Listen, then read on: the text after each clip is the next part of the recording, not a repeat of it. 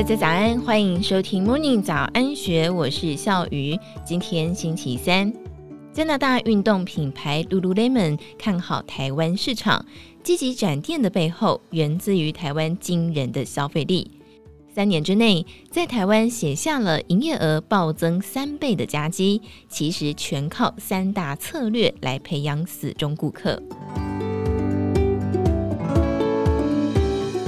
Lululemon 亚太区资深副总裁波普接受《金周刊》独家专访时不讳言，放眼日本、香港、澳门等亚太区，台湾是近年来表现最好的市场。台湾近三年营业额翻了三倍。这样爆发性成长的表现完全超乎原先预期，也让 Lululemon 看好台湾市场而大举展店。事实上，成立于一九九八年的露露乐檬，不只是在台湾写下了亮眼的营运表现。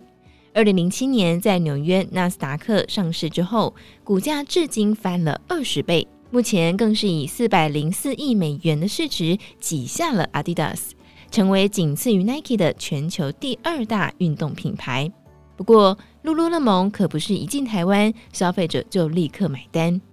波普坦言，二零一七年在台湾开了第一家门市，但是刚开始，露露乐檬在台湾的销售并不突出。当一个品牌进入到新市场，本来就需要花时间让消费者认识，所以一开始选择在百货公司展店，让台湾顾客认识露露乐檬。这就像是点燃炸药，需要花一些时间让引信燃烧，时间到了就会引爆。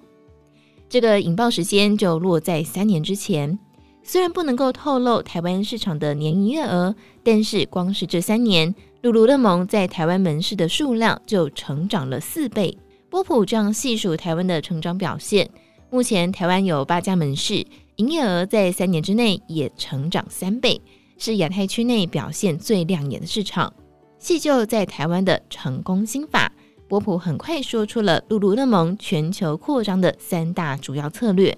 他眼中台湾市场成功关键，除了不脱这三大策略之外，也在于经营上很大程度的在地化，因此能够很快的敲开市场大门。首先，露露乐檬的制胜核心还是在于产品。波普他曾经在各大国际运动品牌任职，他表示，露露乐檬在布料上的触感科学做了非常多的研究，光是布料的舒适度就跟竞争对手有显著的差异。当消费者的穿着体验有感提升，不管是在运动表现或是日常穿着上，都能够累积消费者的好感度，形成口碑效应。在口耳相传之下，很多台湾消费者一试成主顾。成为了露露乐檬的忠实粉丝。除了产品本身的优势之外，露露乐檬也从来不找明星代言，反而更愿意跟当地的意见领袖、健身教练等合作。因为这些老师可能有二十年的教学经验，透过他们的实际体验推广给学生，形成正面影响，让上门的顾客是真正有运动需求，他们跟顾客也能够培养更加长久、更加紧密的关系。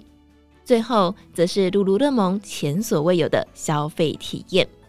波普自信说，常常在台湾消费者的意见反馈上看到，除了喜欢产品，最常提到的就是门市的教育人员。所谓的教育人员，就是一般认知的门市销售员。但是，露露乐蒙的教育人员不只是销售产品，当消费者在购物或是使用上有任何疑难杂症，他们会立刻以自身运动经验给予截然不同的回复，跟过去制式的销售手法不同。消费者跟店员的相处更像是朋友之间的意见交换。波普强调，这是露露乐檬在创办时就坚持的去中心化经营模式，相当程度的放权给第一线员工，在海外市场深耕上也能够更加在地化。露露乐檬的三大策略很快在台湾市场奏效，不仅缔造三年之内业绩翻三倍，还曾经写下年营业额三位数的成长率。这样亮眼成绩，波普也透露，在未来三到五年之内，露露乐檬要在全台湾展店到十五到二十家门市的目标。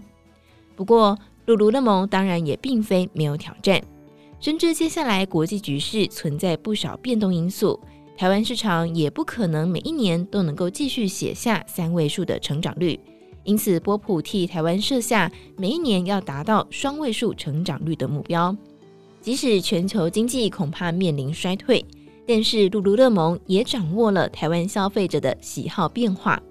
波普观察，目前瑜伽、跑步跟健身房三大品项的服饰还是大宗，但是近期解封之后，大家陆续回到公司上班。露露乐蒙推出正装的 On the Move 出行系列，包括兼具运动机能布料的衬衫与西装外套都大受好评。这个系列的成长速度目前超过原有核心产品，渴望带动接下来的成长曲线。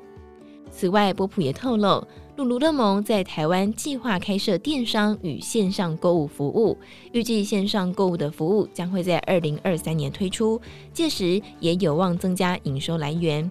深耕二十年的北美市场已经趋近饱和，亚太地区是露露乐檬接下来最有成长潜力的市场。随着一家家门市陆续展店。台湾市场无疑也将会在露露乐檬不断继续写下新高的业绩当中扮演更加重要的角色。以上内容出自《金周刊》一千三百五十七期，更多精彩内容欢迎参考资讯栏。也祝福你有美好的一天，我们明天见，拜拜。